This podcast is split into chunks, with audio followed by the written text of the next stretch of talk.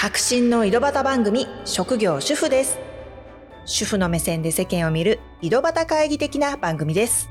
縁の下から社会を支えているけど意外と知られていない主婦の世界を都内で子育て中の私ピユがご案内します。主婦の方だけでなく主婦のパートナーの方にもヒントになればというのと主婦が身近にいないという方にも楽しんでもらえたら嬉しいです。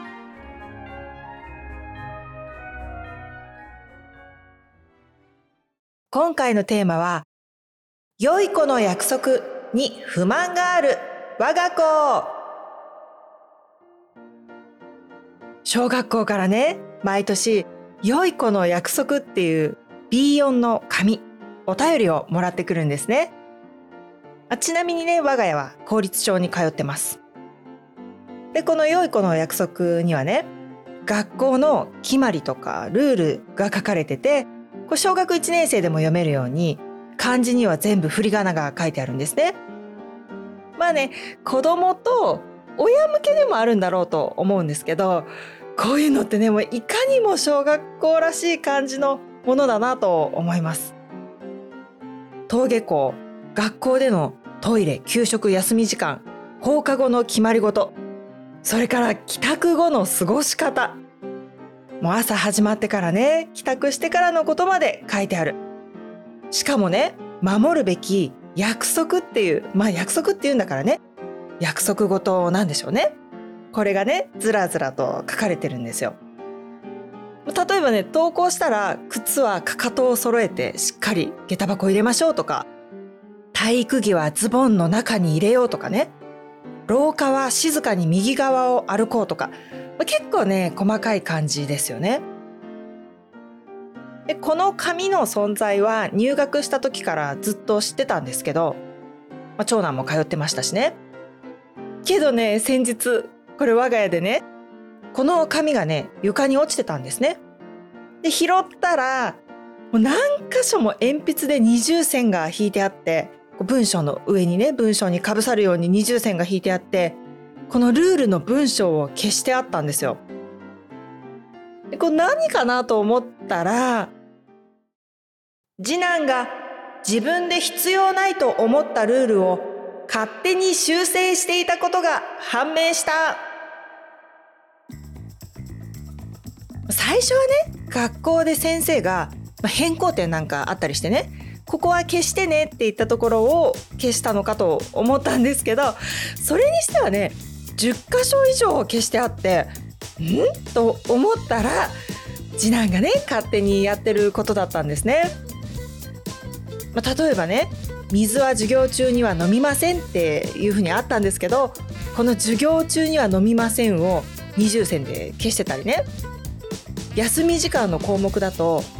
晴れている日の休み時間は校庭に出て元気よく遊びましょうっていう、まあ、この辺りもね消してあったんですよ。まあ、次男としてはね授業中のお水飲んでもいいじゃん水を飲む自由がないなんておかしいっていう ことでして、まあ、確かにね私の小学生時代には授業中に水を飲むっていうことはなかったですけど今はね熱中症予防でねこまめに水分補給っていう意識がもう子どもたちにも根付いてるから、まあ、疑問を持ったんでしょうね。まああと休み時間の遊び場所。これに関しては別に校庭に行かずに室内遊びしたっていいじゃん。約束にされるのっておかしくない？ということでしたね、まあ、他にもねボールペン禁止っていうのも先生は使ってるじゃんとか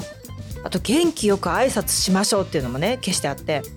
元気なくたっていいじゃん。もうそんな日もあるよ。勝手に決めないでほしいっていう。まそんな感じですね。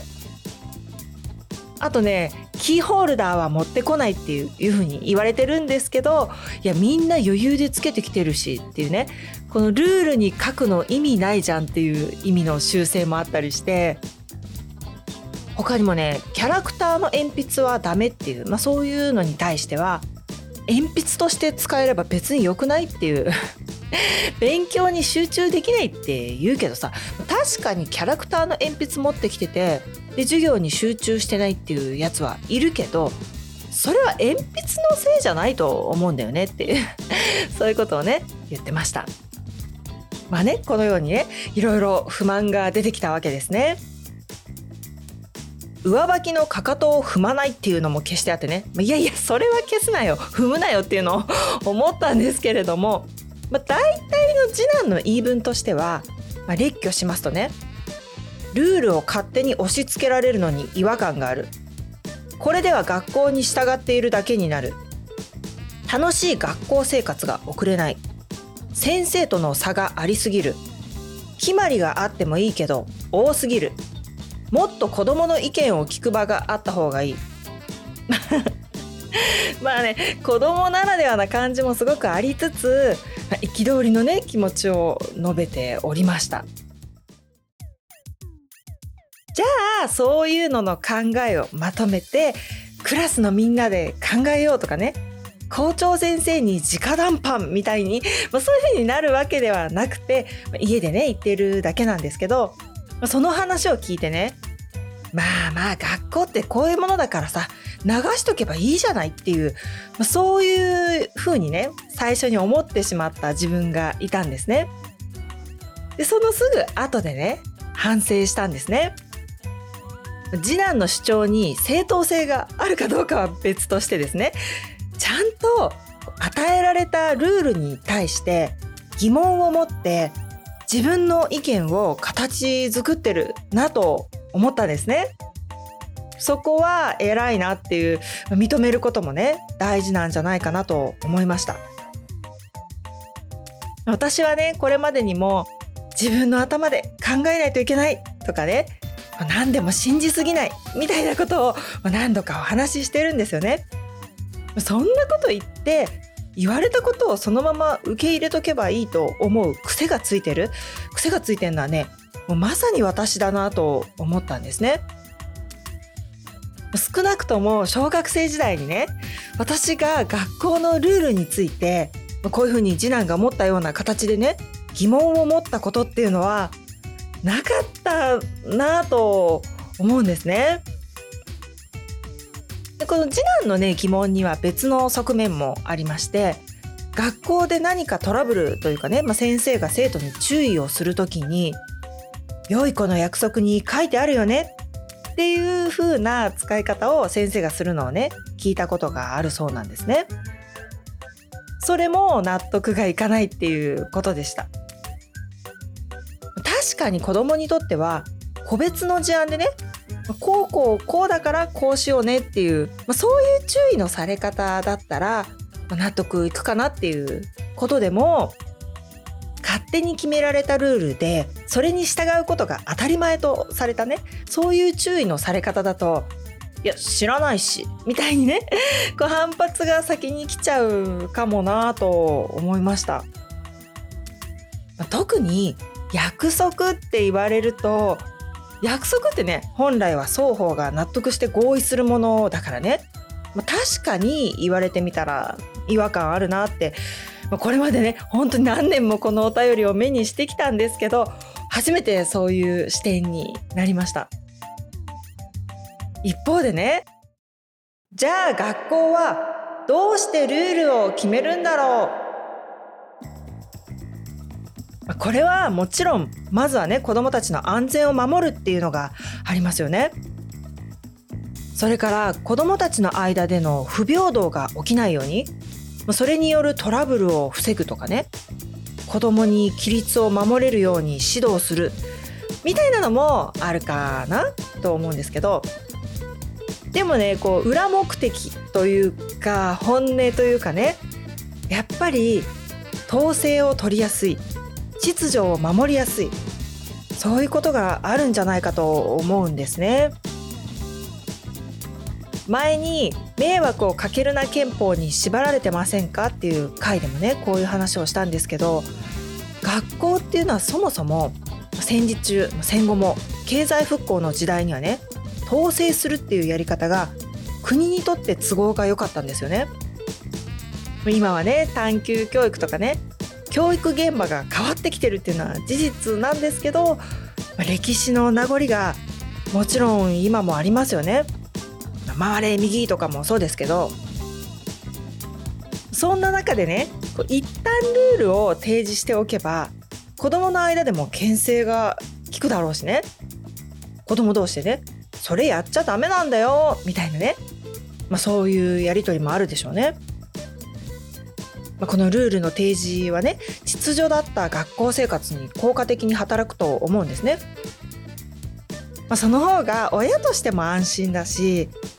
ちゃんと学ぶ環境がね整いやすいかなっていうのもあるし先生たちが楽になれば先生もね授業に集中できるしねっていうこともあって、まあね、私自身も特に疑問に思ってこなかったんですけどね。うん、でも世の中ってだんだんそういうルールが提示されててみんなで守ろうっていうねなんかこういうのがむしろ増えてきてるような感じがしますね。もちろんねそれはいい社会にしようっていうことで実際優しい社会になってきてはいるんだけど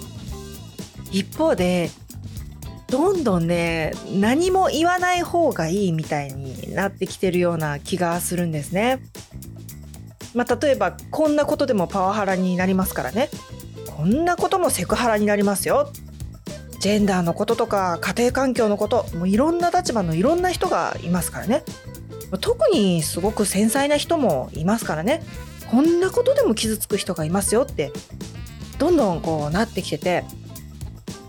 でもちろんねもうさっきも言ったようにいい社会にしようっていうことなんですけどじゃあ何を言っても人を傷つけるかもしれないからね。本当に当たり障りのないことをしか言わないっていうのが一番いいっていう、まあ、そういう風にねなってきてるところがあるなと思うんですね。まあ、こんなね発信をする立場で言うのもなんなんですけど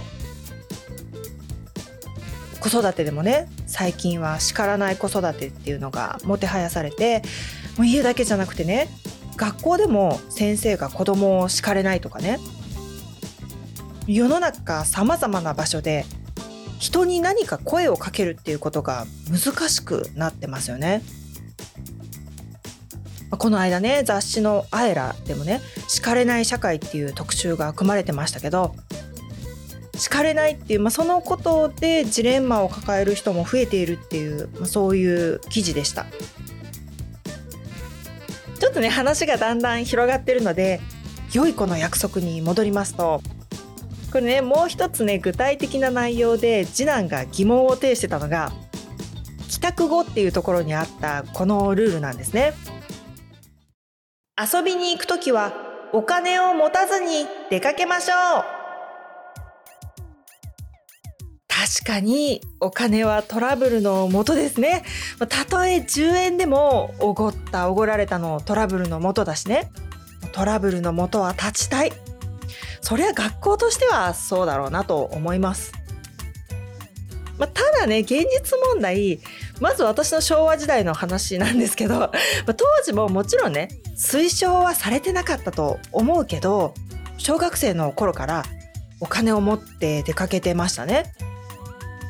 まあ、まずはね自転車で駄菓子屋に行ってましたね。もう5円チョコとかヤングドーナツとかね買ってたかな、まあ、5円チョコね当時本当に 5円だったんですよね。それから、まあ、都会のことはまた全然違うと思うんですけど私はバスの路線も廃止されたようなね田舎に住んでたんですね。これまでにも何度かお話ししてるんですけどまあその私の小学生自分ではまだ路線があったんですね。でそのバスに乗って一番近い我が家から一番近い市、まあ、市町村の市ですね。そこまで友達とバスに乗って行って10円入れたらできる車を走らせるゲーム、まあ、分かる方は分かるんじゃないかなと思うんですけどもそういうゲームをしたりとかアイスクリームくらいね買ったりして交通費入れても全部で1,000円も使わないくらいだと思うんですけどそれがねすごく楽しかったんですよね。まあ、まずバスに乗るっていうことが冒険だし冒険って経験ですよね。とはいえね、まあ、今実際子供に、まあ、どこどこに友達と行きたいと言われるとねいや子供だけでお金を持って遊びに行かせていいんだろうかってもうこのルール意識がね親自身も私自身にもムクムク芽生えてえっと後ろ向きなこう躊躇の気持ちを見せることもあるんですけど本来は駄菓子屋行くくらいいいじゃんと思うしいろいろ経験もしてほしいんですよね。でまあそういうことをさておいたとしても便利なこのコンビニもある現代本来は多少はお金を持ってた方がね何か困った時にじゃあもういざ喉が渇いてっていう時に自販機で水ぐらいね変えた方がいいかなって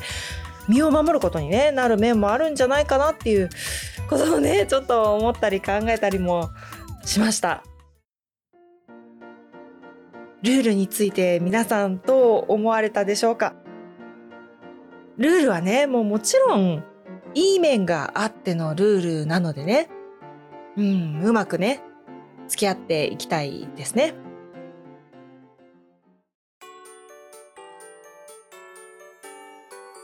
最後まで聞いてくださってどうもありがとうございました。フォームにメッセージをいただいたりとか、あと Spotify の画面上から感想を入力してくださったりとか、なかなかそれに対して返信っていうのができないからちょっともどかしいところもあるんですけど、ちゃんと読んでます。もう本当にありがとうございます。励みになってます。これからもね、ぜひ気軽に送ってください。白真の井戸端番組職業主婦ですもしよかったら番組のフォローをお願いします新しいエピソードが追加されて聞いていただきやすくなりますし私の励みになります星の評価もいただけたら嬉しいです。ご意見ご感想などメッセージも引き続きフォームやインスタグラムでぜひ送ってください。お待ちしております。それではまた。